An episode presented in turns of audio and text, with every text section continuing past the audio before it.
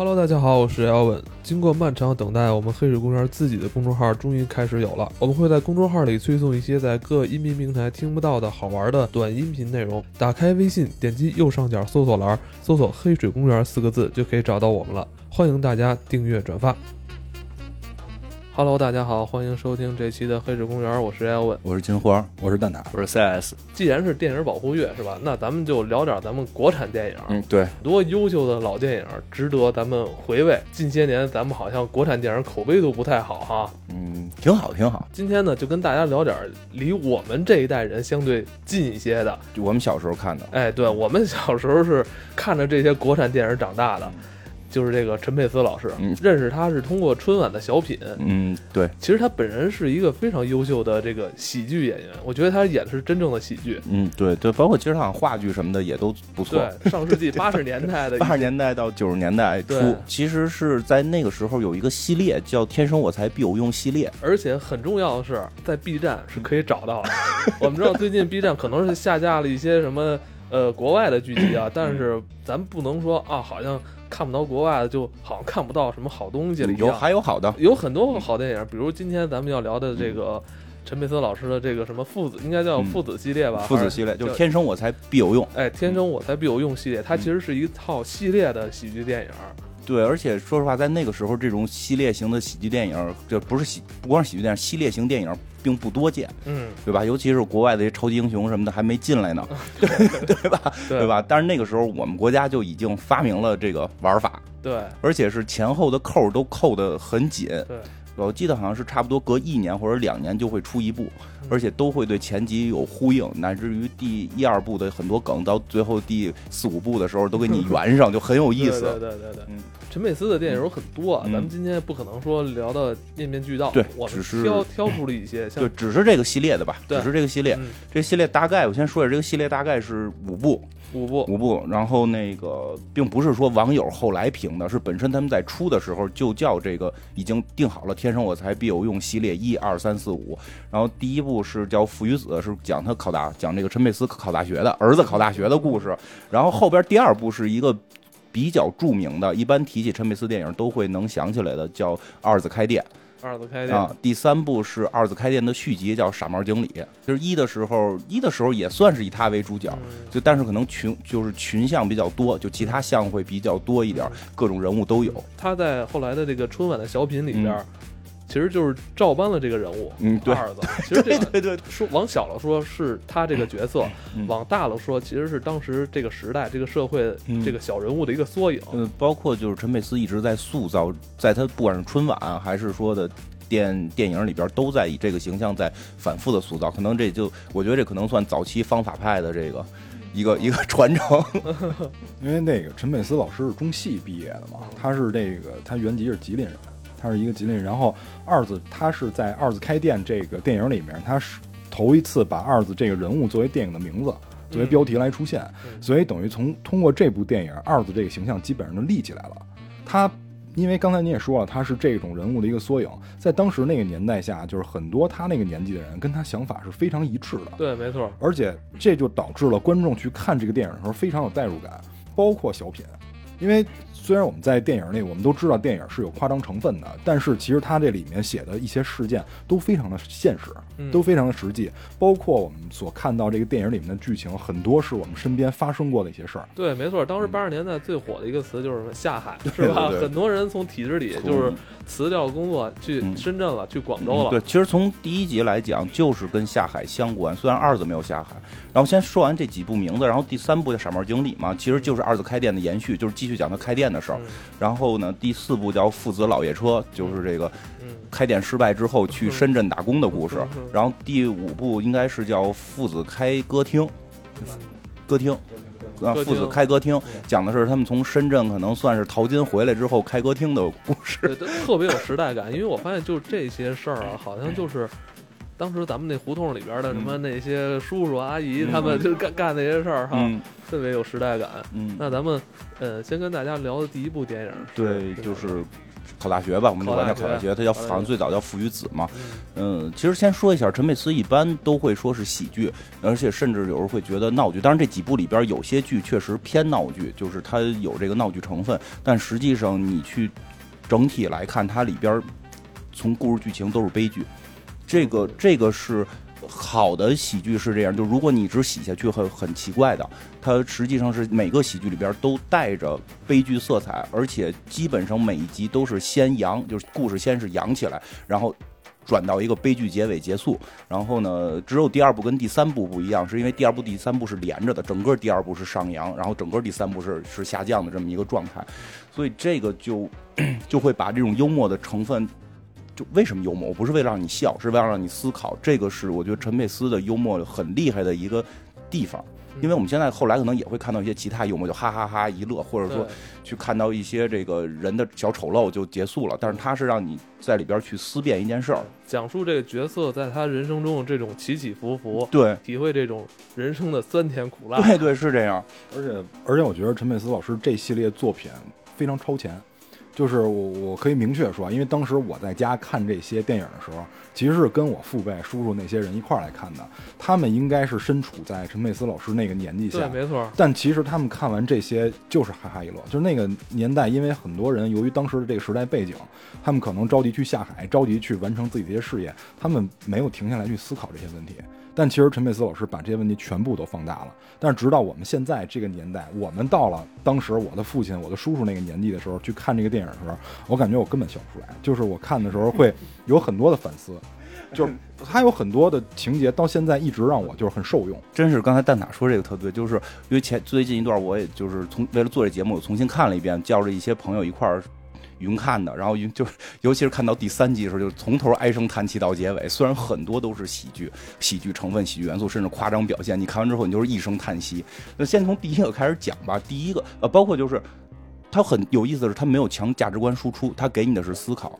就比如说，一般要讲到考大学，我们去正正常理解这件事儿，那你一定是最后是告诉你要有知识，要好好学习，这个是。必须，这个是成功，是你该去走的路。但是整个这部戏里边，你会发现，至少前半部都会告诉你，好像你到底真的是不是需要学习。他会，他会把这个东西提出，因为那会儿就是大家已经开始去聊，就是需要有知识，知识就是力量。故事剧情很简单，就是这个陈陈佩斯的这个父亲陈强老爷子演的这里边叫老奎，老奎就是他希望自己的儿子能够考大学，然后他也提到了他儿子已经两年没考上了，然后他儿子。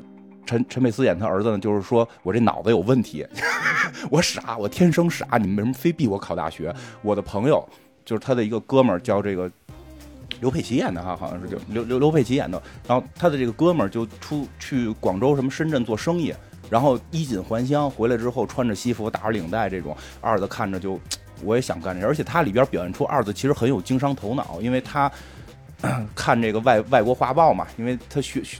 逼着他学英语，然后学会点单词，就看这外国画报一知半解，看出什么叫模特，什么叫时装秀，他就招呼他女朋友去给他这个朋友的这个摊儿去走时装秀，然后结果就卖的特别好。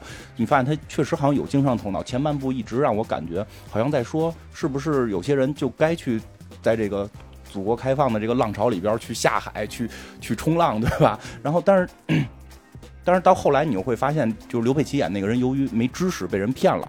他进的东西全是假货，因为他看不懂外文，他看不懂合同，然后最后是关进局子里。然后到第二部的时候还补了一句，他妈因为这件事儿最后急死了。就刘刘佩琦演那个人就是单亲，就是你会发现好像该有知识，但是他里边又有一个人物是个工程师，这个工程师就是他们家邻居，让这个他爸老让这工程师过来给二子补习功课，一边补习，这工程师就一边说，咱们还是得有知识，知识就是财富，然后就。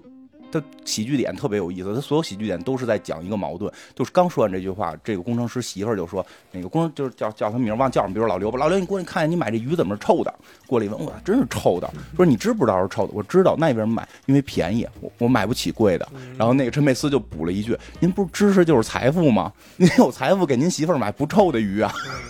因为我觉得它更像，就这个电影更像一个超市，我把各种观点给你摆出来，对你不用，我不用给你强加去推销哪个观点，，处在当时那个时代，普遍人们是那种盲从，一声令下，国家让我们去学习，我们就所有人都去去学习，就没有思考过我自身应该适合去干什么。对，实际上，所以这个片子就是在，我觉得这个片子就是让你去思考，就是不是说去有知识对或者有知识错。戏里边演到后来，二子就是在经历了看到这个什么工程师的这种有知识但是没有钱的窘相，也看到了他的哥们儿看似有钱但由于没有知识最后被骗的这种事情之后，就种种之后，他终于决定就是努力学习了，然后头悬梁锥刺股，这是最后最讽刺的事儿。而且就是看到后来，甚至有些心酸，他就真的头悬梁锥刺。他们开始还以为他要自杀呢，哇，你们家儿子要自杀了，因为等于他跟他爸已经打急眼了，他爸去厂子里住了，就是他为了不学习这事儿，然后他已经去厂子里住了，然后他，但是他突然想明白了，就弄个绳拴在自己头发上，然后就是一直一困就就颠就就蹬一下头发就疼嘛。我记，着这，我还然真我记着。一直学学学学学，然后一直学到高考那一天，一直学到高考的早上起来，他还在学，然后他爸，他爸带他去考试，然后最后由于就是一直没有睡觉，就是在努力的学习，在考试过程中睡着了。我跟你说这事儿，我他妈亲身经历过，你知道吗？就我我大二有一年，你知道吗？就是因为我期中考试考得特别不好，嗯然后那个我期末如果再有一科不及格的话，嗯我他妈就得给我让我滚蛋了。嗯结果就那一天，就是临考之前，我他妈通宵复习。嗯结果说早上起来四点多钟，我说我躺一会儿，嗯八点我就走了。嗯然后我以为我妈会叫我呢，我第二天早上我妈的原话就是让她再多睡一会儿吧。结果他妈我一起来中午十二点了。梗特别讽，最后他爸是给他从那个考场最后是抬回去的嘛，拿什么车给推回去的，就他爸其实也很很。就你会觉得很心酸，就是你真的最后经历了你人生的思考，你去考虑了知识是不是对错，你看到了兄弟最后进了局子，然后你你甚至恋爱你都放弃了，就后来小姑娘找他，他都不跟人恋爱了，你放弃了所有东西，你真正努力了的时候，到最后没有人看到你的努力，看到你努力的只有你的父母。你走向社会的时候，还是看那一下考试的那那两个小时你做的怎么样？对，但问题是还没我还没赶上考试，就是这么久，就是这么久。这个就是就是他的这个怎么讲，就是他整体去表达的这种感感受吧。小人物的无奈与尴尬啊，在人生中。嗯没错，因为家里人跟社会毕竟是两个世界。因为家里人跟你相处的时间比较久，那么他可以看到一个过程。但其实对于社会来说，社会怎么去认可你，其实他也只能通过结果。社会没有那么长跟你相处的时间，他只能通过结果去认可你。你考得好，不代表你这个人真的好，但最起码代表你能学习，这 对吧？这是这是第一个。我觉得第二个就是这个电影告诉我们的其实是什么？就像。就是刚才金花也说了两个反面教材，一个是刘佩琦老师演的这个角色，还有一个是工程师。其实我们觉得你学到的知识肯定是有有用的，可能有一些是你目前的行业用不上的。但是我个人感觉，其实你学习应该学的是什么？应该学的是一种方法论，就是我们走向社会以后，如何去接纳那些能够为我们所用的知识。你看那工程师其实是一个高级知识分子，但是您那个生活常识不懂，买鱼是臭的，对吧？他那主要是没钱，对我跟真的跟当时的时代有关系。当时很多人马上下海，迅速捞钱，然后很多在还在就是说工厂啊什么的这些工程师，他们当时是走这个，在转型过程中，他们的钱是很少的。这个什你么？父亲那个，我下海吗？他哎，是下海吧你父亲？是不是也也当时是一个什么状态就？他当时也是说他是会计嘛，算知识分子嘛。他本身也是体制内的嘛。对他挣的很少嘛，然后他选择了下海。其实就是说，如果说二的那个里边那工程师选择下海，可能会挣得多。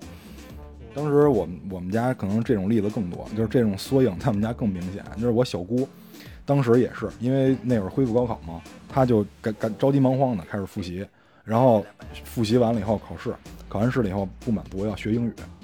她当时也是就是后来考的大学，包括我妈，我妈也是后来考的大哎学，，那会儿学英语还是特别管，因为那会儿还有一个就是出国热嘛，对就是大家，要学英语然后出国我。这北京人在纽约了，我就是。对啊，其实那会儿很多人是受那个片子的影响，就是都觉得在海外能够捞金啊，或者怎么样。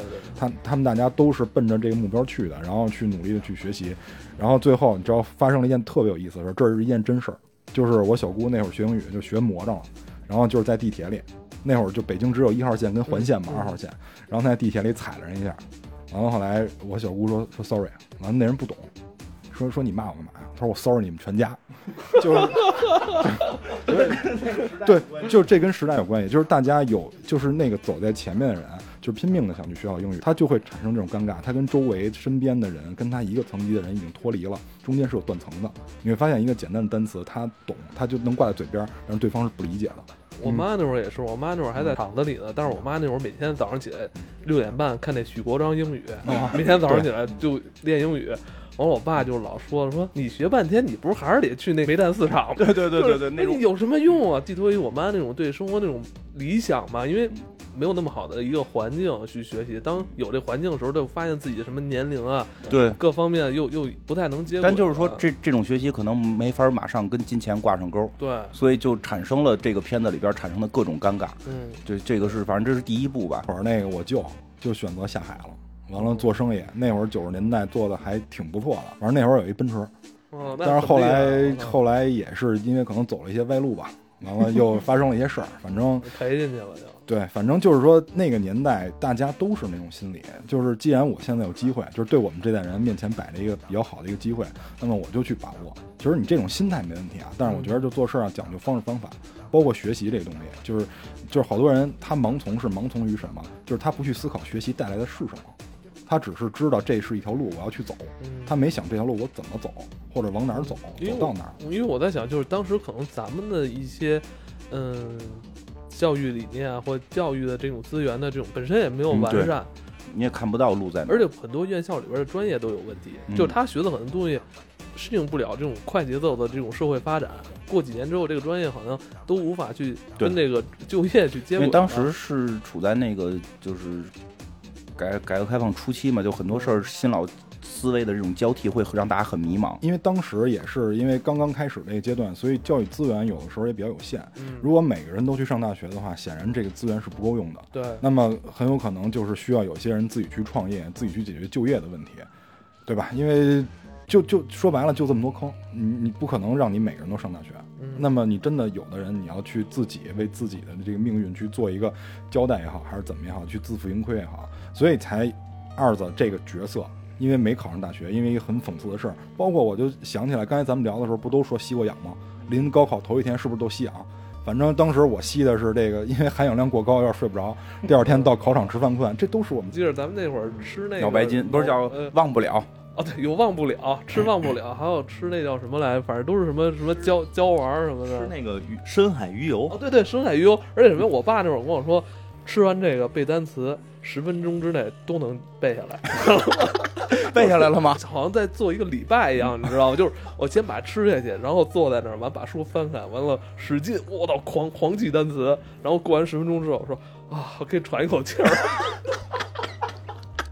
不机器猫的那个记忆面包吗？我是他后来不是没考，等于没考上大学嘛。虽然就是结尾看出来有些亲情，因为整个这个整个五部里边还有父子情的这个贯穿嘛。这我觉得这个我们最后可以单聊父子情这里边的问题。然后感觉好像应该就是两个人就是父子之间应该感情更好嘛。但是第二部一上来就就是他爸爸在叨叨他，就是说你大学都没给我考上，你能能不能干点什么正经事儿？这个时候二子就以就是二子相当于是他们这个。呃，胡同里边的大大王似的，就是这哥哥几个的孩子王，哎，孩孩子头。然后他这个，因为第一集里边也出现了一个配角叫马杆儿，就是在第一集里边没有太主要的去表现。是梁梁天演。嗯，第一集的时候应该不是梁天，第二集是，就第二集叫二子开店嘛，就二子开店里边就是梁天演的，这也是冯远征吧？第三集是冯远征，这个这个角色被被换过换过来三次，然后对，然后这个哎梁天演的这个人就是一个标准的小盲流，然后弄了。一堆假的这个红袖章，然后就是出去给人你吐痰了罚十块钱，就这种。不是那个发型也非常有特色，是爆炸头，就是正好八十年代，就是你要是有这样的头的话，基本上那个老人会认为你这个人是要坐牢的，就基本上是这样的一个形象。对对对，其实他很多地方就是这一集凸显了，就是一群在老人眼里边不务正业、不是好人的小盲流，而且真的有事儿，不是没事儿。像二子是相当于里边比较正的，他只是考大学没考上，然后这个。呃，虎子小豆就是里边还有两个人物，叫虎子跟小豆，一大壮一个小小孩俩是俩小骗子，就出去就是偷小偷小摸，然后坑蒙拐骗。然后这梁天演的这个马杆呢，就也是一个骗子嘛，就是拿这红袖章满处出去骗人，罚人吐痰什么，罚人游泳什么的。然后还有一个女的叫这个英子，就是一个第三者，就是这个那个嗯，关键他们这几个人还不是真盲流。就是他们在那个应该那是后海那片儿吧，嗯真的看见那真盲流过来之后，人家是一群人，然后就一把他们围着之后，他们马上就怂了，人家直接扔海里边儿。人家那个人家都都在后海看那个，应该不叫真盲，他们是盲流，剩下那人是流氓。就就这帮小盲流看见了流氓之后就跑，你知道吗？就这么一群人在街道的组织下，他们开了一个饭馆儿，对吧？不是饭馆儿，是这个旅店，开了一个旅店。但是开旅店说这个起照嗯得有启动资金，没有钱。这个二子就说把他爸的这个这个给他爸给他存了一堆钱，这钱是娶媳妇儿用的。他跟他爸说能不能把这钱拿出来，然后人家说说你爸那么倔，能答应吗？他说没事儿，我爸虽然倔，我妈心软，你们就把你们家里发生的这些惨事儿跟我妈一说，哎，我妈就动容了。我爸是一妻管严，他肯定听我妈的，哎，所以就这么着把这钱给弄出来了。然后他爸拿着这钱帮他们起的照，对，就是反正他们就用了很多这种就是小盲流的这种坑蒙拐骗的手段。就是你刚包括看到那个英，他们正在看英子，英子跳舞，看穿着这种大红裙子在屋里边蹦迪，就那时候这样的话，其实都算有带有点这个流氓流氓性质，流氓罪可以定罪。这个这个女的演的特别好，这是演晴雯那个女演员，就是因为因为说实话，第二集这个角色变成宋丹丹了，就就明显能感出一种不能说演的不好，但是这个第一集。晴雯这个演员演英子的那个气质，跟英子的那个第三者的那个气质就特别符合，因为她作为第三者也有她被迫的地方。我跟你说，就是这个英子啊，我觉得当时就是每条胡同的每每院 每个院里都有这么一个阿姨，就是穿的特别漂亮，而且化妆。嗯，背后被人指指点点。啊，对。但是咱们呃小时候会觉得阿姨长得特别漂亮啊，亮，对对对，但是但是是但是大人们 会指指点点她嘛，这这个其实就是当时人们那种保守，尤其是我们父母那辈儿的人，就叔叔阿姨那辈儿人，他们一种保守。其实他们很多人，你包括看这个后面那些集，他们都想往那个方向去捯饬，但是他们又缺乏，就就缺那一层窗户纸，也没有人引导我。不是，我觉得他这个片子的美术特别的在行。嗯为什么这么说？就是这个里边所有人的服装，他只要是那守旧思想的，穿的一定是衬衫，嗯，然后工服裤，嗯然后甚至是外边有一个外套是工厂的那种的，戴帽子还。嗯如果这个人只，你像他这几边这几个主演，他们穿的衣服全都是身后全是大英文，我这看着还那哎，短裤就露大短裤腿，特别都哎，对怪，，都是现在的，穿那拖鞋也特别有个性，加纸的，他不是那个片儿拖片儿片儿片儿拖的就这就这几个男的穿这大短裤，这露大白腿这个事儿，我们当时看的时候都，现在也没有这么穿的了，当时特别流行那个算，最最最近又开始流行这么穿，又开始流行这么穿了。啊，对，啊，反正大白腿露着，男的露大白腿，对那会儿的不知道为什么男的短裤都特短，对呀、包括英子这个，我们就我觉得就是叫什么，其实就是跟跟大傻说，他就是想想想，不是说叫什么名字，就是说他想去捯饬自己，他能捯饬出来，别人捯不捯饬不出来，所以看起来的很就很浪，看起来很浪，但他实际骨子里并不是一个坏人，他也想追求他的什么这种爱情什么的。因为开头还有一个梗，就是埋了那个麻杆喜欢英子嘛，对，麻杆喜欢英子，一直在追英子，有这么一个过程。嗯，其实他很像银河护卫队。我觉得他特别像银河护卫队，就就是不知道从哪儿逮了一群在社会的边缘人物，然后都已经边缘的不能再你尤其尤其他那个高矮胖瘦的搭配，你琢磨一下，就就是那个是不是那个银河护卫队导演早先也借鉴过咱们那个？对啊，你看主主人公对吧？一个主人公就是他，他是这个头，然后他带着一个这有一美女对吧？有一美女，然后有一个特别矮的叫小豆，有所以你知道你为什么喜欢银河护卫队吗？嗯，就受二子影响，是因为你喜欢，因为你小时候喜欢看陈佩斯老师的这个喜剧电影有，道理啊，有道理这是。埋在你基因里的东西，对啊你知道吧？有个啊这埋在你血液里的对啊，有有有个大壮，有个大壮，有个瘦高个儿是格鲁特，就这里边是麻杆儿，你听这名儿都对应着。那你要这么说的话，那那个硅谷是吧？机器猫也是，这是一个固定组合，其实这可能是我我觉得这可能是戏剧里边创作的一种固定搭配形式。我始终觉得二子开店这个算一吧，就是二子开店第一集，嗯，它非常具有好莱坞的剧本的这个结构，而且而且特厉害的是，所有人在之前展现的那个梗，在最后全都能补上。比如说小豆跟那个胖跟那个胖虎，小豆跟那个 虎子，他们俩他们俩。他们俩本身是两个小偷小摸的这种人，一开始就把这个二子他爸给骗了嘛。到最后结尾的时候，需要从二子他爸就是再次骗二子他爸的时候，他们俩又继续出来使用这种技能，就他这个技能全用得上，包括就是那个开始说英子是第三者嘛，就是到后来一直在捣乱的，实际上是那个就是英子那个第三者的媳妇儿，她会来报复，然后这个英子最后化妆要去要去展现自己的那个天赋技能，就是你感觉这群人把天赋技能都点偏了，然后在干好事的时候再利用这种偏了的天赋技能去，对吧？就是就特别像这个银河护卫队。然后这个片儿实际相对好一点的是，也不叫好一点，就相对它整个看起来会心情比较愉畅，因为它一直在往往上扬，而到最后大结尾的时候是一个相对喜剧的结尾，包括兄弟之间虽然因为女人有了矛盾，但最后也都冰释前嫌。但是这里边还有一个特有意思的点是特暖，就是它有很多点特别暖心，就包括你会突然一下，不能说热泪盈眶，但是你会觉得心里边特别温暖。我就讲一一个情节吧。对啊，对对对对，山小豆那个情节，就是他大概情节讲的是说，那个他们不是里边有一个叫小豆的嘛，他是这个等于他妈爸妈离婚，然后他有个亲妹妹，他亲妹妹跟着这个后爹过，后爹就虐待他妹妹，也不给他饭吃，也没有钱买这个校服什么的，然后他们原来不都是小盲流嘛，现在最后进入这个犯犯犯这个叫。旅旅店里边成为了服务员，结果这个由于他亲妹妹买不上校服，他也挺着急的，就把把他亲妹妹给给送回到他就是要送回他后爹那儿嘛，继父那儿嘛。然后这时候他们在院里边捡了二十块钱，然后他们就说这二十块钱到底怎么办？这个他就跟他原来那个搭档那个虎子俩人就商量，说然后这虎子就给他说你拿着钱赶紧给你妹妹买校服，因为他妹妹已经没有校服，特别丢脸，都不愿意跟。其他小朋友一起走了嘛，然后他就说说我们都发过誓，不能再干这种事儿了。这虎子就说，但是这个钱是捡的，不是我们偷的，不是我们骗的。我我捡了的钱，我觉得就不算犯罪嘛，让咱没不犯罪就行，你拿去花。因为他实在太疼他妹妹，他就拿着钱去给他妹妹买这个校服了。但是这钱就是他们这个旅店里边的这个叫什么旅客丢的。然后因为这事儿就打起来了，包括他们后来以为是这个陈佩斯他爸偷的什么的，最后打成一锅粥，就中间就都是喜剧元素了。然后最后这个事儿解解决了，因为说他们肯定就是想法把这钱弄回来给这个旅客了。这事儿解决之后，这个小豆就跑了，就就他觉得没脸见这个陈佩斯这个这个经理了，他就跑回家了。然后这个陈佩斯又去找他，就这场戏非常暖人，就是 一上来先是小豆把自己妹妹。推出门，推出院门，就说那个哥哥现在没工作了，就你必须得回去跟你继父过。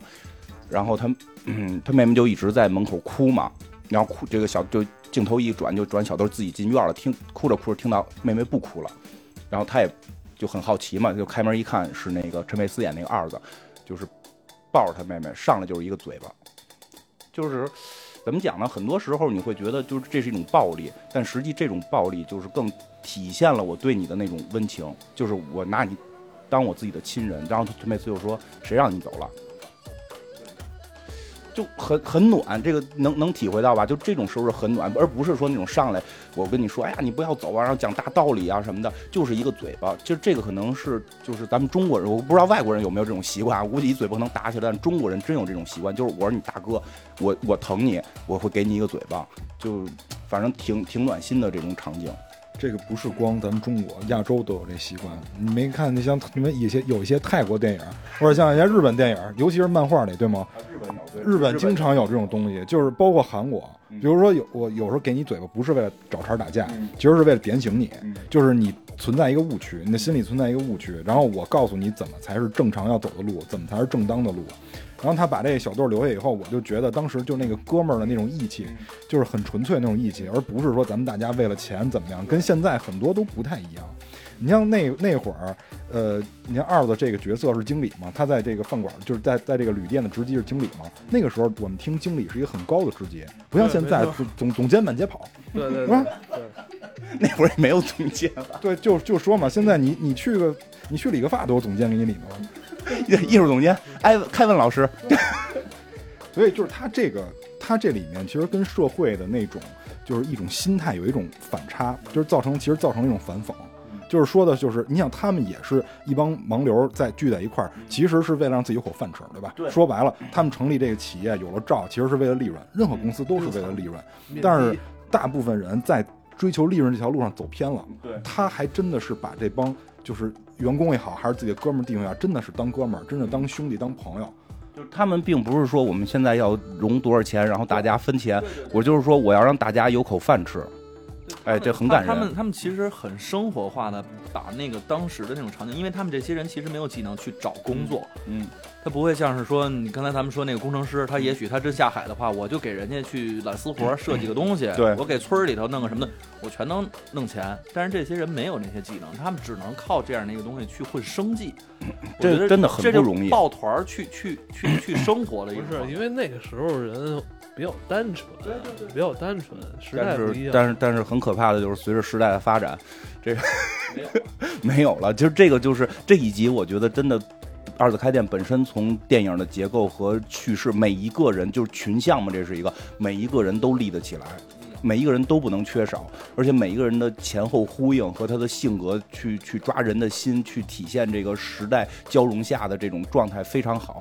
嗯，但是呢，不是不是说但是啊，就是说走到第二集的时候，你突然会发现第一集立起来的所有旗子全都倒掉，就那第二集看的就是唉声叹气，就尸横遍野的感受。我操，就尤其头一集跟就跟豆子这么暖，到最后豆子举手罢免他，就就第二集叫傻帽经理，真的傻帽经理，傻帽经理，我觉得算是悲剧，就看看不出什么喜剧了，他只是用了一些喜剧的元素。那个他第二集直接就傻帽经理就直接是接着这个二子开店，就讲他们店开成功了，开成功了之后呢，街道什么的也都挺挺认可他们的，然后他们成为这种先进个体户了。嗯 那会儿这些词儿都是特别有时代感。对，后来还有就就是有一大妈过来了嘛，就说你这这个什么什么费交了吗？然后最后都交完了之后说，哎，你买耗子药了吗？然后这个二子就说，我们这个都是。都是铺的石这个石头砖，我们这不可能闹耗子，那不行啊！你你得买耗子药啊！我给你们算多少屋子呀？一算八块钱，说那会儿八块钱挺多的，八块钱。说哎呦大妈，您这个太贵了，能不能便宜点？这这我们这是买卖吗？我们这个是制度，这是为了 为了那什么？还有一个特别逗的地儿，就是他那个税，那是税务还是什么，让他交那个滞纳金啊，对，那是后来你听我说那，就他，然后然后完了事儿之后，就说了一句话：“你还万元户呢。”就这个词儿也是那会儿词儿，万元户嘛，对呀、然后那二子就特尴尬，说：“哎呦，你别提万元户这事儿，不是万元户。”然后后来就包括还说呢，说买完了给八块钱耗子药给他了。陈佩斯说：“你这耗子药留着自个儿用。我 ”那不行，我们强买强卖吗？我们这是制度，你得买，给你一包，给你一包，你买了可能买了八包的钱，给你一包，就是就是包括后来就是刚才 CS 说那个税务那上边，嗯就是他那个是税务去跟人家算账嘛，说你这个必须得交滞纳金，你这个他是先是他是先少交了教育附加税，对，然后就是说得交这个滞纳金是多少钱？说按千分之五算还是按多少算？拿计算器出来，特别义正言辞的在那算算算算，你这得交两分五。嗯，就只要提前他给了税务根烟，他等于是比那个就是二次开店会再往后两年嘛，大概，所以那个时代可能就变得会更复杂了。那个时代就开始有人会找他们开假发票，就会成为剧情里边非常重要的一条线，总有人找他们开假发票。像马杆演那个人就第三季已经变成冯远征了，就是他比较的。通变一点，他认为只要能开店能挣钱，我们能越挣越多就好，他觉得可以。但是那个陈佩斯他爸爸演的那个人就比较顽固嘛，就比较顽固，就就跟人家这个这个拒绝拒绝这个去开这个假发票，两边就打起来嘛，就很多这种戏。然后包括啊，他现在看这段是第二集的时候，刘佩琦演的那个人，不就是有有一个补他刘佩琦，就是在第一集做生意失败之后是什么情况？他就是说出来之后，他妈他妈也死了，就搬砖了。他觉得说我就干体力活挣钱，我踏实，我也不想挣更多钱，娶了一个河南媳妇儿。应该没结婚，就是未未婚妻这种状态。后来这个女的进入他们店里边去打工，但在第第三集上班经历的时候，这成了一个问题，你属于黑户，你没有资格在北京打工，然后警察就来抓。然后但是他们之间是有朋友情的嘛，就这嫂子，我不能让嫂子被抓走嘛，就各种的去隐瞒这件事儿。对他对，然后他爸那个最后陈佩斯他爸爸实在是就是什么都不懂，最后泄了底了，被警察叔叔把他们都抓走。然后包括其实这里边特别厉害的一个特别好看的一个喜剧的梗，就是那个收那个垃圾费。有一个有一个市容的过来收他们垃圾费，二的就急眼了，就说你刚收了清洁费，为什么还要收垃圾费？说清洁是清洁，是你扫垃圾是垃圾。他说那我就不交，他又跟人打起来了，说你不是不交吗？门前三包，你有一个垃圾罚五块钱。然后这个人就不走了，就坐在这个门口就看有没有垃圾。然后就一早说罚了三次五块钱，有点罚不动了。这个时候，这个陈佩斯他爸爸就陈强演的这个人就就骂陈佩斯说：“你把邻居都得罪光了，这都是老邻居嘛，你把邻居得罪光了，你看我去给你解决这问题。”然后出来就跟这人说说啊，都老邻居啊什么的，孩子那个就是这个得罪您，您别生气。然后人倍儿义正言辞，这是工作。然后这，然后说您坐着什么的，那这是工作不坐，我说待着挺好。然后就突然看见有一个人是抽烟吧，要扔烟头，然后陈佩斯他爸就过去，哎，您您扔我手里，然后就把烟头接走了，然后没罚着钱嘛，然后两边就开始比赛，就是这 俩人都蹲门口，就看这到底有没有垃圾。然后最后有一小孩吃冰棍儿。把冰棍纸撕下来了，然后没扔，攥在手里。这个时候，就俩人眼神就盯着这个冰棍到底扔没扔。走出了他那个门前三包区之后，小孩才扔的。然后陈强，陈强就啊，就很释放嘛。然后那个世荣呢，就特不高兴。这个时候，那边又过了一人，脚踩着那冰棍纸了，带着这冰棍纸往走回来了，走到门前三包，然后他们就要看这张纸是不是能够在脚上给带过去。结果走到中间，这个人停下来了，看对面的那个大海报。就这所有的这个演员就没有话，全部都是眼神的动作表演，特别到位。然后最后最后这个人发一张纸扔在这儿，然后陈强就冲过去要捡。这时候这时候史荣这个先跑过去拿脚踩住了，罚五块钱。就你会发现特别的讽刺。对，这。这场戏就特别像那个陈佩斯后来的春晚小品，他不需要太多语言，对他就是靠这个眼神和这个举手投足这些，哎呀，这个演技真是特别。这场戏就太屌了，拍的。但是后来这个剧情发展的更有意思的是什么？就是他们忽悠二，就回来之后，这小哥几个就骂，就是你就是个傻帽，你什么事都办不成，这事儿就得告他们。就他们绝对不不不符合国家的这个想法，他们这个个人的问题。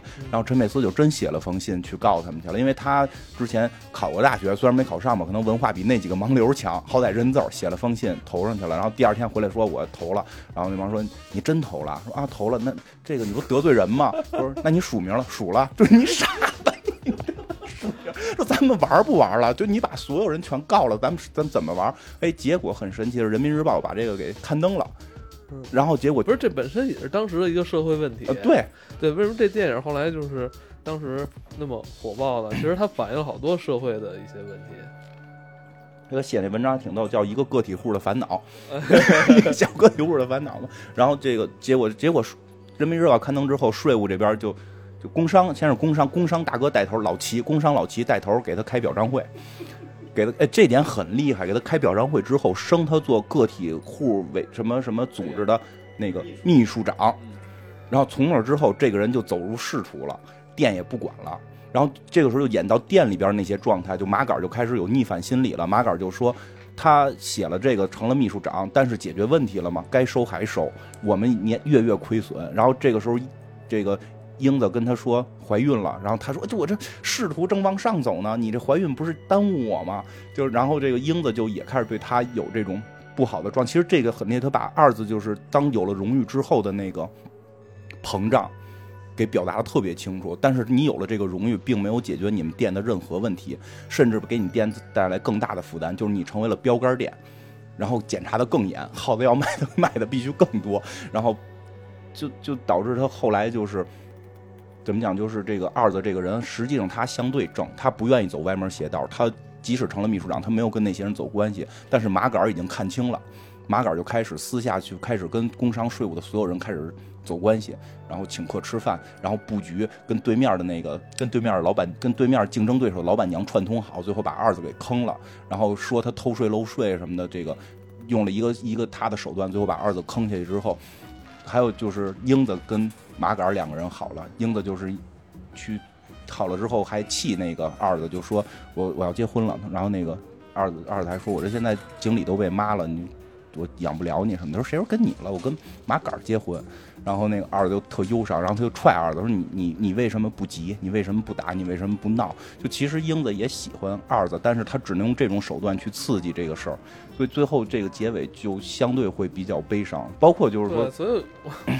我我觉得你要这块剧本单拎出来，的一个爱情悲剧。对呀，包括就是到最后，就是所有人给他坐下来开会，因为他偷税漏税了嘛。所有人坐下来给他开会，去去指责他的时候，就是然后说怎么办？然后那个虎子就上来说罢免他，然后小豆就跟着举手。就是你会发现头一集的那些兄弟情被铺的那么好，大家在有了钱之后的状态会发生变化。就有时候你好像只能同患难，很难同享福。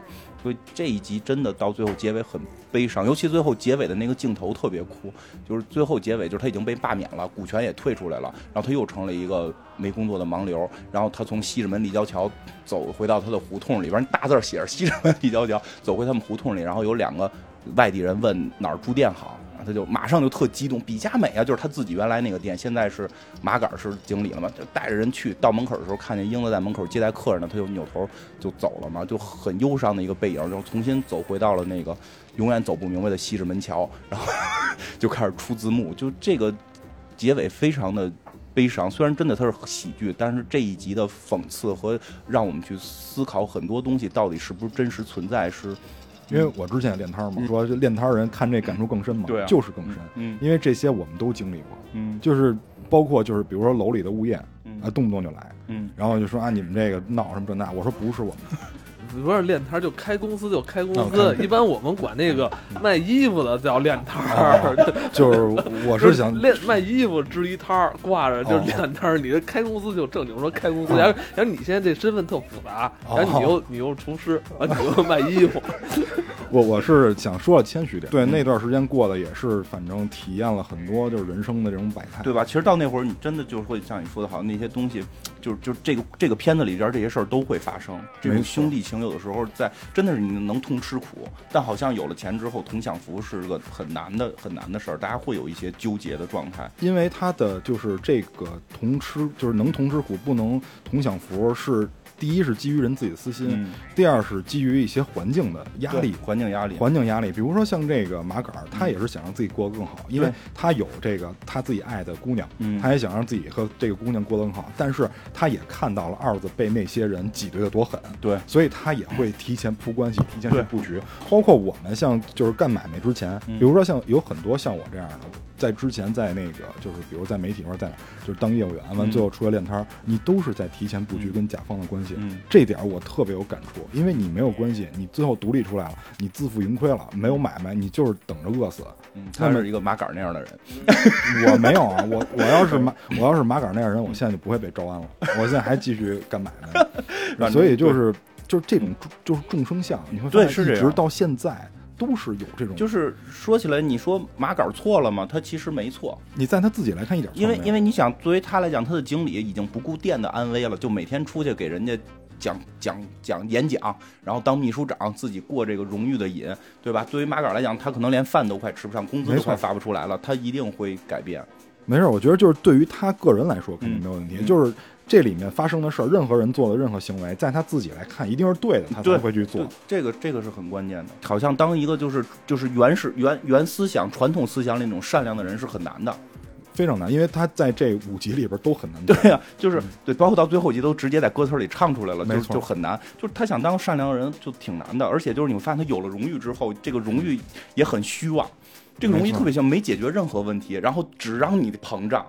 对。这个是最夸张，他给你荣誉是为，就是你就膨胀了，然后你却没有解决任何实质问题，你的兄弟可能还是吃不上饭。而且就是今天我在来路上就就是那拉我来那司机师傅也挺能聊的，就跟我说这事儿，我就说就是就说了好多拆他们拆迁的事儿然后我就说就是这个钱啊嗯。是一个放大镜，钱是一个催化剂，是一个放大镜对，它会让优点更加的放大，嗯。厉害的人越来越厉害嗯，但是有缺点。这个没有水平的人嗯。会越来越次，嗯。甚至会把自己命都玩进去。嗯，对啊，就是所以就是钱这个东西看在谁手里来用。嗯。那么在当时就这些盲流的时候，他为什么会有这种下场？嗯。因为就是这个店发展起来，那些稍微比以前有钱的人嗯。是一帮盲流，嗯，但是那些盲流代表了一个时代的人，因为那个年代有很多人都是那样的，就是他是怎么说，就这种缩影做的非常典型，嗯非常有代表性嗯。，其实就包括还有就是最后爱情那段也挺神的。其实英子还是喜欢二子的，但他就是为了报复，为了这个这个怎么讲，就是为了让你生气，他能豁出一切去。就是你最后我看到看完这集，我就一声叹息，就是你会发现，不管是你的善良，你你你想象中的兄弟情，你想象中的爱情，你想象中的任何坚守的东西，好像都可能会是伤害你的东西。而且这里面有一个对比，嗯就是你刚才才说那英子那个嗯就是特别好，他对比的是谁？嗯。对表的是这陈强老爷子嗯演的这个，嗯。还有他的夫人，嗯。就是陈老爷子跟这个大妈，他们两个之间的爱情，跟这个新时代的爱情又不一样。嗯。你看他们差了一代人，嗯。但是爱情观不一样。你说像那个就是二子他妈妈，嗯。他是他也暗在这里面暗示了吧，嗯就是说老爷子三十年前出过事儿，但是那个年代的人他是不可能为了气你嗯，而破坏我们之间的关系的。他为了修复关系，就是我想尽一切办法是为了我跟你在一起。对，所以他也是认为我们是一个家，我们有后代了。你看二子都这么大了，对我们不能破坏这个家。他是在什么逆来顺受，在忍让。但是他虽然他也对，在最后一集他爆了，他之前干了一些事儿，对啊他实际上是可以豁出去那个男的的那个那个事业，但是我们必须在一起。对，但是现在这个事，我可以豁出去，我不跟你在一起，我就为了气你。所以这就是两代人对于爱情观的一个反差。对对对就是这这里面对比做的非常好，嗯就是类比这个非常非常有意思。嗯来吧，那之后之后，反正他就失败了嘛。失败之后，他就跟着他爸去了南方。你看了吗？你你来讲讲那个。不是你讲你讲，不是你们俩讲，我们就在这看。他们俩已经开始他们看不讲了。他们去这个深圳了。嗯，不是我什么？我们俩去深圳。他们俩去深圳了。我跟 CS 现在在那个 B 站上看的，因为我跟你说，B 站现在还可以还是可以看到咱们这个国产的优秀老电影的。现在你们刚才讲的给，你钱了，我觉得哎，你们刚才看的是哪两部？说的是哪两部？都都能看到，都能看到，是吧？咱们马上要接下来是要父子老爷车。我们现在我跟 CS 要看父子老爷车了。你你们俩现在明明看的是那个父子开歌厅。你跟你们的，你父子老爷说，我先说个开头，然后你来讲。就是开头是就是他那个他们店开失败了嘛，呃，有兴趣的朋友可以来 B 站发弹幕啊。咱们又不是直播，啊不是 咱们又不是直播。没关系，就是没关系。这期放的时候，可能哎，不让大家一边看一边听咱们这个那这可以，你们一边看一边听，一定就是把黑水公园给他们扒平，我特别啊。对，很可惜，以前那以前那些剧那个都被下架了，对对重新再刷老电影吧，在上面。对。然后他说一下开头，然后你讲后边这个，他就是。他买了个车，其实是开始花两千块钱，就是他爸其实相对是个老厂长，所以有点钱。他爸买了个车，花两千，结果这老这车呢是个老爷车，就是你开起来特别不好使，但实际这个外观是这个很怎么讲，就是古董。我我记得当时说那车好像是四十年代的车，反正就是说，当年特别老当年对四十年代车，当年什么国家总理都坐不上，还有这种语语语言来形容。然后最逗是这堆老外，就那堆黄头发的老外们，看了这车就特激动，就上车不下来。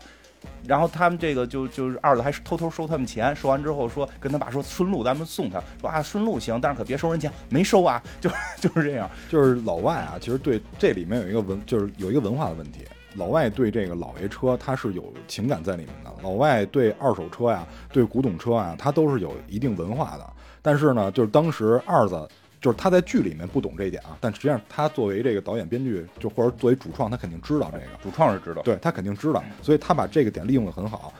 二子这个人作为角色，他不知道这点，但是他利用这点去收费，最后他俩就变成了一个变相的出租车，他俩变成一变相出租车，然后最后呢，就发现这个大家都挺喜欢这个、嗯。这种商业模式的，嗯。结果最后呢，被这个当地的是深圳吧，深圳的深圳吧，深圳的那个领导还利用了，说干脆把它变成一个旅游项目，就是是是一个深圳的一个有钱人，一个大款，然后他看到了这个车，他比较有商机，见吃过见过，他知道这车值要买这车，但是他又怕人不卖，然后怎么办呢？他就想一主意，说我签他们俩工资，嗯就是说就是去他们家，就说哎呀，这个陈老爷子很就叫什么老奎，老奎很厉害呀。二子还说我爸那厉害着呢，说什么广州就是当年他跟着军队打下来，广州就是我爸打下来的。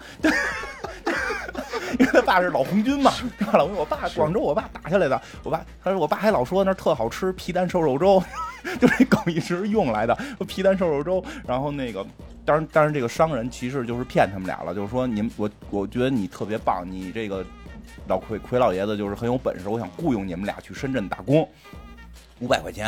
然后一听这俩人就眼儿眼冒金星，我一五百块钱对吧？当时应该工资那会儿九十年代那会儿也就出嘛一百多，对啊，一般人工资一百多，他们一听五百多，特别激动，然后就去了，说带着这车就去了深圳了。然后去了深圳之后，到了那块儿就会发现跟想象的不一样，因为他已经签字儿签合同了嘛，所以他只他只签了每月五百，然后没有饭吃，没有地儿住，然后他都没想到，他认为他还认为是那种原有的那种国企事业单位有食堂啊，然后那个就有住的特别好啊什么的没有，实际上就给他们安排到了一个特别破的一个就是荒郊野岭的一个。叫什么？就是没盖完的房子里边去住，然后他们吃呢，只能也吃特别便宜的。然后他们就是开上这个老爷车，就确实是成为了一个很他们的旅游项目。然后很多人去坐这个车，但是那个车呢老坏，车老坏，就是陈陈强就负责，这老奎就负责在一个那个特别高的地方拿望远镜看这车哪儿坏了，啊他就冲下去修。然后呢，他们那车上还配了一个导游女孩，那导游女孩就会带着一群客人下去给他们胡讲故事。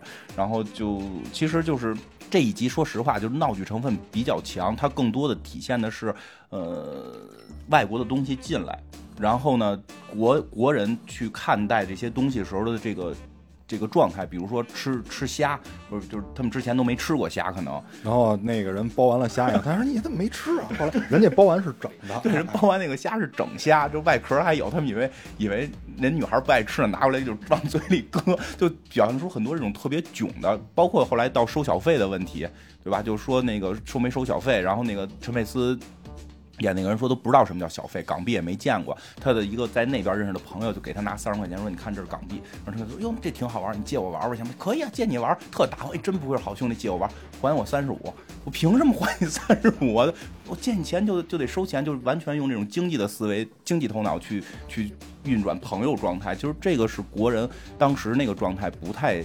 好理解的，它是一个冲突点嘛？它绝大部分剧情是在讲这个，当然到后来落点就是最后的结尾落点是有一个，呃，就是他们开着那车最后坏在那个当街了，但是当街是在进行这个外宾迎接外宾，然后呢迎因因为那个年代应该是中国跟日本关系最好的时候嘛，对吧？就他还化妆成那个 那个形那个形象，可以说片里边都有。然后这应该是致敬吧，因为那个。陈强老爷子不是早年是吧，就演过很多那个日本军是吧？对对对，就是演那形象。然后这个日本鬼子就这这个日就是这个日本外商就路过这儿就看到这辆破车就停下来了，然后给这车一看上边这会儿才有一个近景，那个车鼻子上边有一个标志，上面写着什么裕仁天皇什么赐什么什么什么，然后这人就开始给这车下跪，这日本人说这个是我祖就是我我祖父就是我爷爷当年。侵华的时候，日本天皇御赐的。其实那个人是一个日本右派，就是他这个表现的，我觉得现在就就当时可能真正跟中日关系比较好有关系。他能够用这种方式去讲述，那是一个日本右派。然后他就是特别崇拜他爷爷，他认为侵华战争是对的，所以他就是说我我我可以投很多钱在这个项目上，但是我要做这个车。然后呢，这个。商人就是那个，就是开始骗他们来的那个商人，肯定愿意嘛，因为他里边那个商人明显是一个反派，他没有任何道德观或者说这种国家廉耻的感觉，他就只要给我钱就行，就让陈佩斯打扮成了一个日本鬼子的状态，然后把这个陈佩斯的爸塞到后备箱里边，为了修车嘛，就是车会随时坏，为了修车，而且就是在这之前有一个小细节，他投了两万块钱修这个车，但是没没有全修完就要求开上路，所以陈强要躲在后备箱里边随时下车修，然后在这个过程中就是。是这个车因为没修好，就越开越破。然后这个日本鬼子还指路说要去一个海边，就是他还去这个海边。然后最后他们到海边之后，这车轱辘也掉了，然后什么什么都掉了。然后掉了之后。这个陈强一看他儿子穿成日本鬼子的衣服，就急眼了嘛，就俩不乐意，俩人就打起来了。打起来之后，就不知道为什么就形成了一个混战。然后，然后最后那个日本鬼子把这个陈强老爷子给揍了。然后这陈佩斯就也急，你不能打我爸爸呀。然后就他们最后把这个日本鬼子给摔了，就就非常闹。拍到这儿，但是后来再往后的结尾是什么呀？就是这个日本鬼子又去找这个陈强喝酒，就说：“我觉得你把我摔醒了，就我祖父确实犯了罪。”就确实侵华是不对的。然后陈强说了一个，我觉得还，我觉得是一个挺挺好的这种话，就是说，那是你祖父干的事儿，并不是你，你只要认清了就就好。而且，而且说当年你还没出生呢，你也不至于没有必要来谢这个来谢罪什么的。然后他们就成朋友了。当时咱们看待这个事儿还是理性的哈，嗯，还是理性，跟当时的中日关系有关系。我觉得，我觉得当初的大文化是这样，就是因为大概看这个片儿那个年代，我们学校天天接待日本小朋友来我们这块儿，重点学校吧，是是重点学校，天就每年都会接待几次日本小朋友，有点秀优越感，就是秀优。我让下级开始秀自己的那中学了，我我我没有我没有权利去参加跟日本小朋友互赠礼物的环节，因为学习太差，就 那天我都可以不上学，你知道吗？就。你这样的可以不来。你盼着那天放假。啊对我那天属于放假在家待着的，就别让日本小朋友看见我。就是金花说这个剧是有点闹剧成分啊，其实我并不认为，因为这个剧它是有一个特定的时代背景的，在那个年代，就是九十年代初，然后八十年代末，深圳其实是作为一个中国经济改革开放的一个试点，就可能就那么闹。在深圳出现了非常多荒诞的事情，尤其在当时有外资的引入，嗯。就是当时我们就是我们知道，当时如果你是外作为外资投资，在税赋税上面是有很大的优势的，嗯。因为它如果你是外资投资的话，会减一部分税，嗯。这个对于当时的这个就是商人来说是非常有利的。对，所以他们用很多荒诞的方式，因为这个就代表了当时去深圳那边的这个、嗯。这些人急功近利这个情绪。对，包括我们家亲戚当年有去那边做生意的，嗯，其实我觉得就是当年整个那个状态就是一个就是一个就是一个就是闹，就是可能比现在浮躁。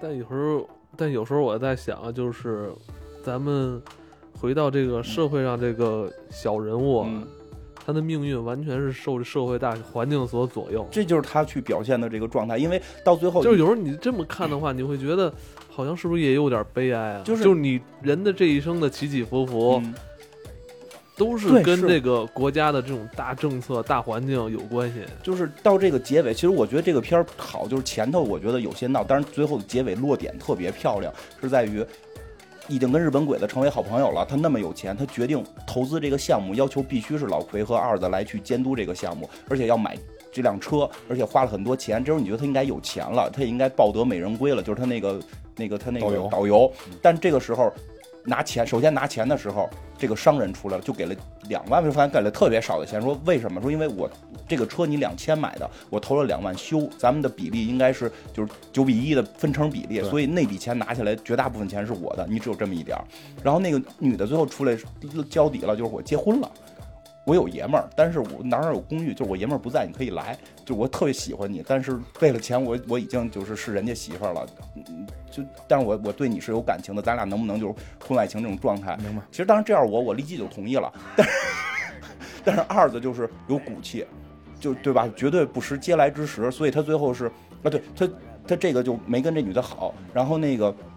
他跟那个商人打架，就说你凭什么拿那么多的时候，最后商人撂句话说：“我你这个两万块钱都是你的，我那个是要给交给国家的。他”他其实交没交咱不知道啊。对二子那个骨气也上来了说：“这钱我也不要了，这钱我他妈也也给国家。”就是最后他在离开深圳的时候是没有拿走爱情，也没有也没有爱情，没有钱，车也扔那儿了，就跟他老爷子俩人坐上火车就走了。虽然最后那个日本鬼子就是说这俩人走了就不许他开这个生意，就不许那个商人开这生意嘛。然后这个商人去火车站就是拿一堆钱给他，就说的你们回来吧。然后二子特别有骨气的就把钱扔到了天上，然后在火车站飘的都是人民币。然后这一集结束，就是这个啊，这怎么说？这一这只有说当时在那个特定的时间、特定的地点会发生这种很荒诞的事儿，因为它最讽刺的是，你看。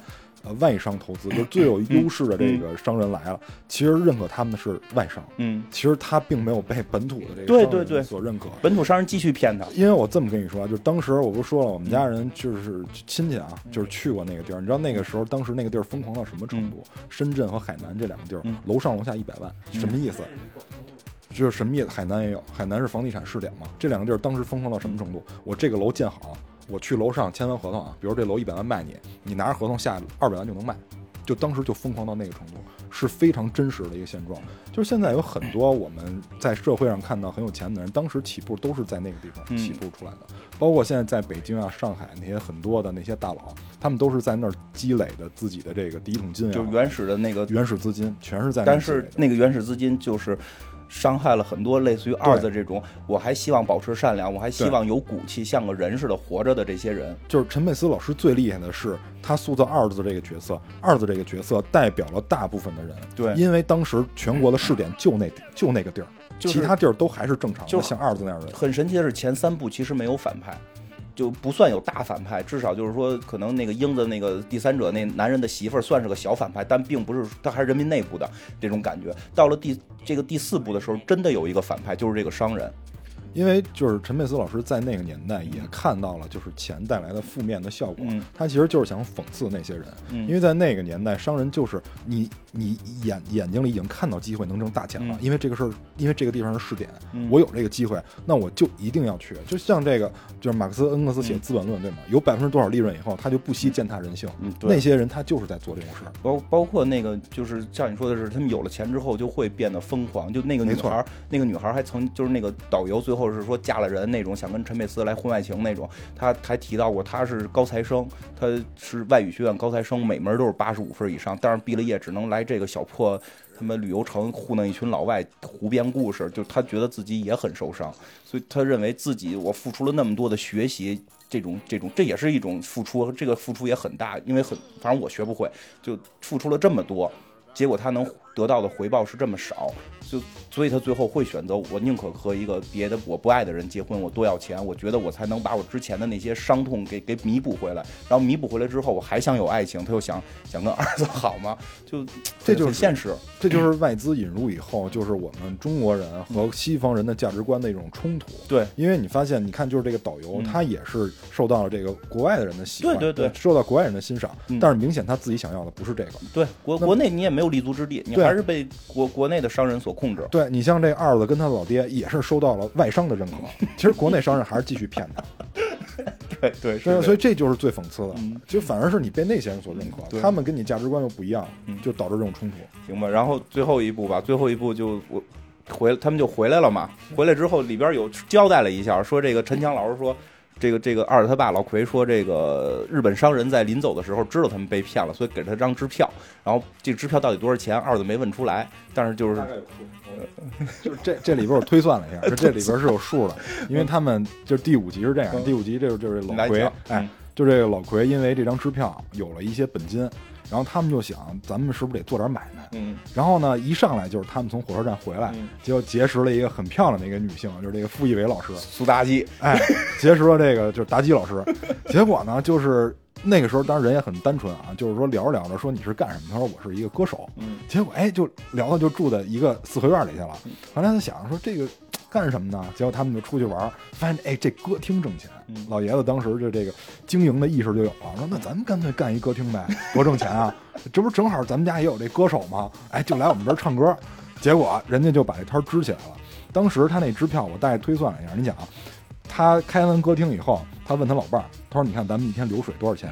因为他老往那个啤酒里兑好多冰块儿，然后把那个香肠，人家本来是老太太切了一根香肠，他把那肠都剪出去，然后摆了一盘儿，大概也就用了三分之一个肠儿。然后问老太太说：“咱一天流水多少？”老太太说：“大概三千块钱，就一天流水啊，大概三三三千块钱。”然后这个老奎说了一句话，说大概半年就能回本儿。所以我大概估算了一下，你要你要把那个成本刨了啊，大概估计这张支票得十到十五万。嗯，差不多。对，得十到十五万，因为对，在那个年代是非常多的一个数字，基本上天文数字了。你想那个年代叫万元户就已经是非常了不起了，它竟然是六位数，对吧？十万级的这个数字，所以呢，他们这个歌厅他说啊，这个来钱真快。后来就是说，那我们就进一步的来这个克扣，就是这这什么什么这个菜越来越少，完了这个冰越来越多，然后酒越来越少。因为到最后，你看他最后人家来收他这公司的时候，就就点了一滴这个酒嘛，是吧？然后哎，就导致这结果矛盾没没发生在生意上，发生在他们家自己内部。就是这个歌手，这当时这也是一种很，就这个在当时是一个非常好的一个洞察，就是当时确实有这种情况，就是很多那个呃相对啊，在那个年代比较有钱的，就老一辈儿的人，嗯。会跟这比较年轻的女性，哎，互相发生一些事儿。嗯。当然，这个是这个片子里故意埋的一个梗，这个梗埋的非常好，嗯就是。大家都因为一个误会嗯。产生的一个矛盾，就是因为二子喜欢这个妲己老师，然后他误以为他爸也喜欢妲己老师，结果矛盾就这么产生了，全是你会发现全是因为这个歌手，但是他爸在这里面也埋了一些伏笔，嗯。就说他是一个歌手，这种姑娘你不能相信她。嗯。但是当时呢，因为这个梗一直没有揭开，所以我在第一遍，因为我第一遍看的时候小时候嘛，我一直觉得就是啊，就是这个他爸怎么这样？尤尤尤其是他妈后来说了，三十八年前你干干过过这事儿，在第二季的时候，他就提过这回，说你爸年轻时候犯过错误。对，所以就是说在就是在这种环境下，就是这个这个导演很厉害，就是他把我们所有人的就是想法都往那个方向去引，都往那个不正当关系上去引。嗯。但其实随着这个剧情的铺设，因为你看他爸现在又跟他单独约会，跟这个林小姐，跟这个林小姐又单独约会，还在当时特别好的一个饭店，因为丽都当时是就北京特别知名的一个大饭馆嘛嗯，这五星的应该是。嗯。然后就是他俩还单独约会，完了这二子跟他妈还去揭穿他爸，就包括那个，哎就是二子发现这件事儿之后，就开始觉得他爸看不上他妈妈，就开始鼓动他妈整容、烫头、买衣服。呃而且在当时就是都是当时特别流行的，嗯烫头特别流行嗯，拉双眼皮儿特别流行。嗯因为当因为咱们亚洲人双眼皮儿小嘛，嗯还跟他妈说来最大的，来最大的。完那个那医生感觉就拿着那菜刀就来，所以这种冲突就就这种这种喜感觉是一种喜剧性冲突，但是他是把这个当时社会的这个状况是在一个点上集中爆发。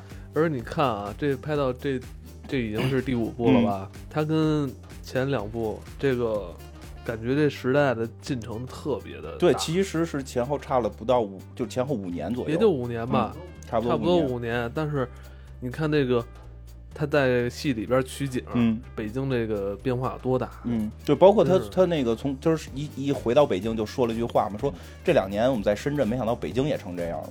就是它里边提到北京确实发展特别快，而且他这个背景是有烘托作用的，嗯就是人为什么就是老爷子为什么能看透这些，是基于前四集他们俩做那一系列事儿。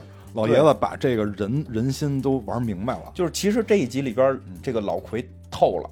老奎透了，但是二子还是二子，二子还是那个傻帽经理，他还是很正。因为这里边老奎最后就是老奎一上来做生意的时候，就跟之前展现不一样。刚才你说的，对，香肠少放，然后那个酒不酒酒少放，多搁冰什么的。对最后二子跟他妈都会质疑这件事儿。他后来还说，就是这个年头不，就是这个年头你心不黑，你怎么活下去？对，就是你你心不黑会亏钱。嗯他说这个就是就是说我我少放酒，就节约成本，是为了能嗯就是能够活着，能够挣一些钱。嗯然后包括对他的那个就是他那些店员、嗯都不给加薪嘛。嗯，然后最后就是说这这这。你说你想加薪是吧？一个子儿都没写。对，你爱干不干，只要我有林小姐，哎，只要林小姐在，嗯你们随便。然后这里面还有一些就是埋的一些暗线，嗯。就是他给这个林小姐买衣服啊，嗯。这个买首饰、啊，买首饰，他就就是他一定要让你往那个不正当方向去想，嗯，最后揭开那一瞬间才很炸裂，对啊，就是最后才很炸裂。最。后最后是这个，呃，也不是最后就开始，中间就是奎奎老爷子就开始去参加这种大富豪酒会，对，然后让这个林小姐陪着，又给他打领带吧，又这个什么然后还引荐了一些香港的这些商人，对，哎。引荐了一个外商。对。然后其实这里边也特意提到了，就是外商可以免税的问题，对。所以他们的酒，他们的这个歌厅一直在后来就开始赔钱的状态下，他希望能引进这个外商。当然，外商是看中了，就是林小姐是一个可包装的一个明明星，他想要的只是想要这个林小姐，然后这个等于是。老奎是看透这一切了，他想利用这个，先用自己去不停的去跟这个林小姐拉近关系，之后，对，把林小姐连带歌厅一块儿卖出去。这 还有这还有郭冬临这里边这里边都是大牌都是都是明星，郭冬临只是演一个保安在里面。对对对，但是也很出彩。对所以就是这个老爷子不光看透了人，不光看透了生意场，嗯也看透了这个女性。那对因为这个女的明显她就是图钱，对，但是这个女的在这个戏里面也表现出了她很矛盾的一面。嗯就是包括他跟二子在那个就是喝酒，二子给他戒指的时候，嗯，就我觉得那会儿是表明显表现出来了。对，就是很就是这个人很很丰满，他不是一味的追求钱，就是假到让你相信他一点感情没有，他我还是有一些，就是就是你感觉他开始这个女的也布局了，对，这个女的就是布局，布局了，利用了陈佩斯斯就是二子跟老奎之间的这个矛盾，然后想法让自己能够在里边去盈利。对然后但是到后来二子真的特别喜欢他的时候，其实我我我待会儿再呃，我先说这个，就是我觉得二子对他的喜欢也变了，跟当年喜欢英子，或者说跟第一季时候喜欢一卖菜的女的那个嗯感觉也变了。他有一种较劲，就是他只是更多的是一种较劲。他他是不甘心，对他，而且他实际上最早对这个女的就是你是一个漂亮女性，我需要你，对对对没有特别强的说我们从小长大青梅竹马，或者我们一块儿开过店，一块儿受过伤，就是你很漂亮，我现在需要你做我的女朋友。但是后来跟他爸之间就形成了一个争争场这个争抢关系之后，就很多的是醋意问题了。就是你知道我看这个让我联想到就是。就是王司徒巧使连环计，你知道吗？就是特别有这感觉，你发现了吗？对对对对对然后就这个，就是这个傅艺伟老师就在这里面从中斡旋，然后从他俩就抠钱嘛，嗯说白了就是嗯。然后他还引进第三方，嗯他不光跟这爷俩，嗯他还跟那第三方鬼嗯，混，还跟那个罗罗先生就是那个外商对外商鬼混。所以就是其实开始那个就是傅艺伟演的这个人，就是一直是一个坏人的角色，在各种的控制他们。当然，在最后陈佩斯用了所有的钱买了一个戒指送给他的时候，那会儿我觉得他是有一一小段真心的，是有的，所以说这个人他为什么就是丰满嘛？丰满就在这儿，就是还是人主创因为因为因为如果他是一个纯骗子的话，他会收了戒指，我多收个戒指有什么没错不好？多骗你点钱，但是他把戒指退回去了，说咱俩没戏。所以我当时看到那儿的时候，我就想，这个就这个骗子也是有时代感的。你像现在的骗子一定收，完了不来不带理你，拉黑你，也也也不一定收了红包然后把你拉黑，嗯也不一定。最近我遇见那个还行，就是又让你见了哈。呃没没没有没有，反正总之，最后这个就是揭开的一瞬间非常炸裂，就是老爷子其实是知道嗯这个傅艺伟老师对他们利用关系的。嗯最别你说半天，你跟他都没说到点儿上。我金花为什么这么激动啊？嗯说到这一步，嗯他就是想看这个傅艺伟这角色挺好，就自己老遇不到，是不是？是不是？你跟你说，你还老说那些呢？说你就你都没说到心坎儿里。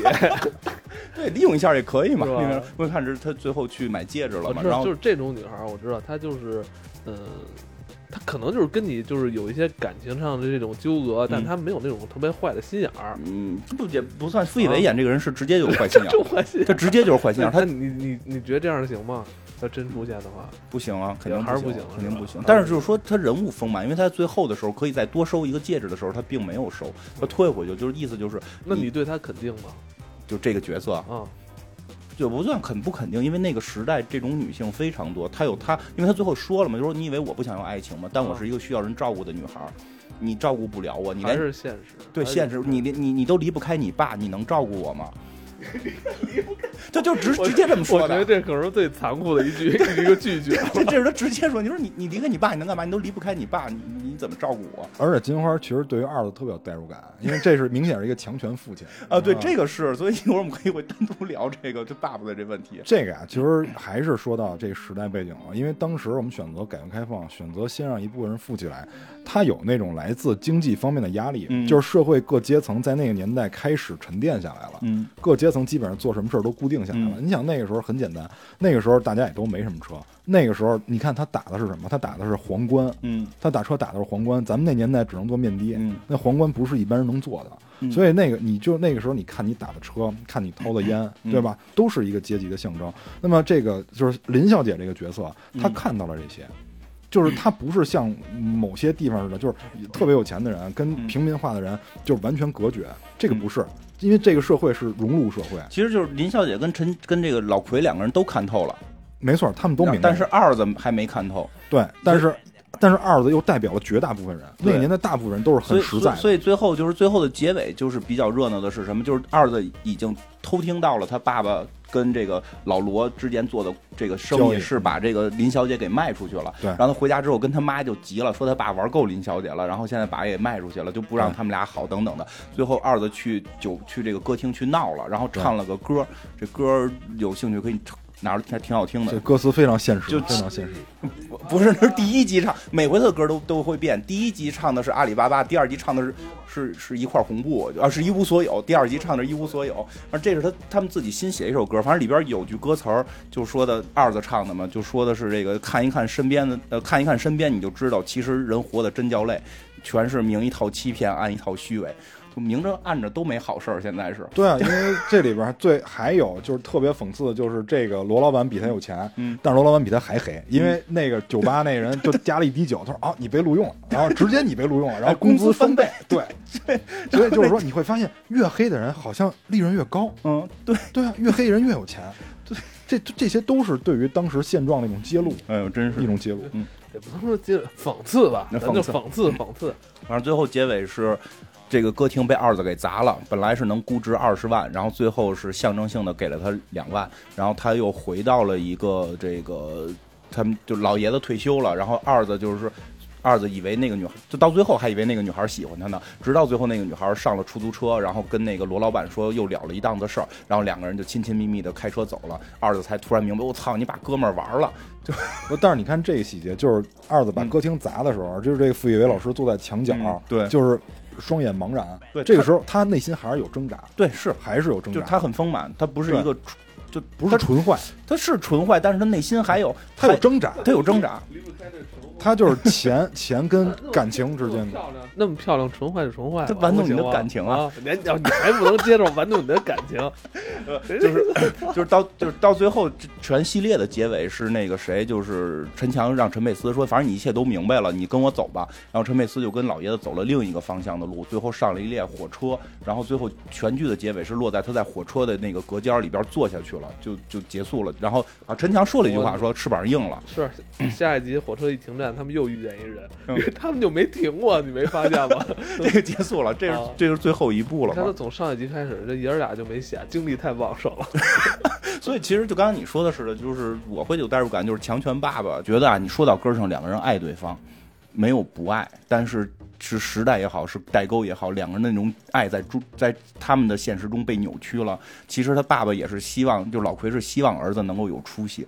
但是他就用一种很强权的手段去让他按自己认定有出息的路走，儿子一直在反抗，但是他也会心疼爸爸，比如给买人参，买人参他不告诉爸爸人参是他买的，让他妹妹去给做，也没说清楚，结果两个人直接炖了，然后他爸就吃了之后就在院里边跑，就下着雨在外边跑，说自己热，然后说儿子要害他，对吧？有 这有这种。他就你你说这个就是对于强权父亲，我并不陌生。你看我现在为什么自己出来住是吧？你也是强权父亲啊，很强权。因为用他的话来说，就是我养你，我要你做什么都得都可以。对，就强权父亲就是会这样，而且他会认为是为你好。包括二次开店的整个过程中，他爸爸一直是在拖后腿的，他爸爸全程拖后腿，但那个拖后腿是一种爱的拖后腿。我怕你出事儿，你随便进一店。就进一人住了住住店是坏人怎么办？我操，他跟审犯人的审人家。你哪来的？你来北京干嘛？减肥？你胖吗？什么的？我我我父亲还好，但是我那父亲其实他更像陈佩斯演的那个角色。对对，特别像，因为他爸爸就是那个年代人。我告诉你，一个是从发型，从衣着，然后到他干的那些事儿，发型也是那个也没有头发吗？我爸就是他一二里那发型，就是长头发。我爸一直长头发，就是在在那个整个那片的孩子王，然后基本上带着小朋友们一天到晚出去，那叫什么？就是他们那叫拍拍拍什么？拍婆子去？我拍着你妈了，对吧？哎，对，我我妈那个是拆墙拆出来的，就真的是他爸特别像。二子开店那个二子就确实是时代感非常强，而且他代表了中国普遍的一个父亲形象。他，你看他这里面所有的问题，大部分全是误会，就是其实你交流一两句就没有这个矛盾。对，就是但你就是不交，就是不交流。因为中国人他表达情绪是很含蓄的，尤其是父与子之间的感情，父爱是很难用语言表达出来的，他更多是在行为里面。对，然后呢，再加上中国人的这种普遍的这种含蓄，所以就会导致有一系列的这种误会。他不是，就是像我们这种的，并不是个案。他大部分像我们这个年代的父母，很多都很像陈强老爷子。嗯，对，是这样，就是就是很像。他会认为自己经历了那么多，他走的路是对的，他给你规划好了路，你怎么能不上大学呢？对吧？你怎么能够开店这么不认，就是随便来？对他会去帮你把控，但这种把控反而又跟现在的时代。有有冲突，所以这个爱很扭曲嘛。所以再加上这个电影是少有的，就是中国表达父子之间感情的这种电影。中国可能更多愿意表现母爱，对，但是父爱就很少表现。这个电影里表现的就是他们之间经历的事儿，通过这些行为，通过这些事儿表现的淋漓尽致。他会让你去有思考，而不是说我直接的。父亲老说啊，我爱你。对，没有，对吧？也不是说我老给爸买东西，什么逢年过节给爸买个什么某某金什么的就完了。包括包括，其实这一集到最后，他爸也说了，折腾这些就是为了给你留点钱。今天我们用很短时间。来把这五部电影嗯聊了聊，参与弹幕的人都不多哈，这种老电影。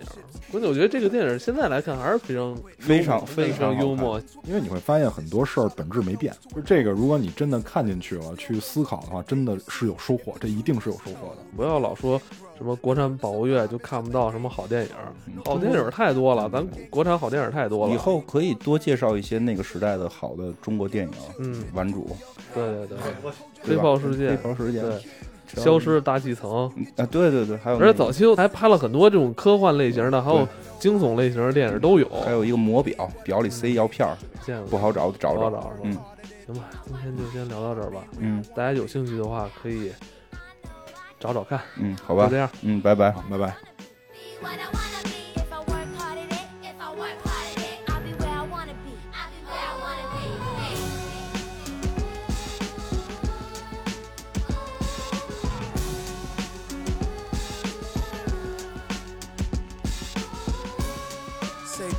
Y'all. Save the music, y'all. Save the music, y'all. Save the music, y'all. Save the music.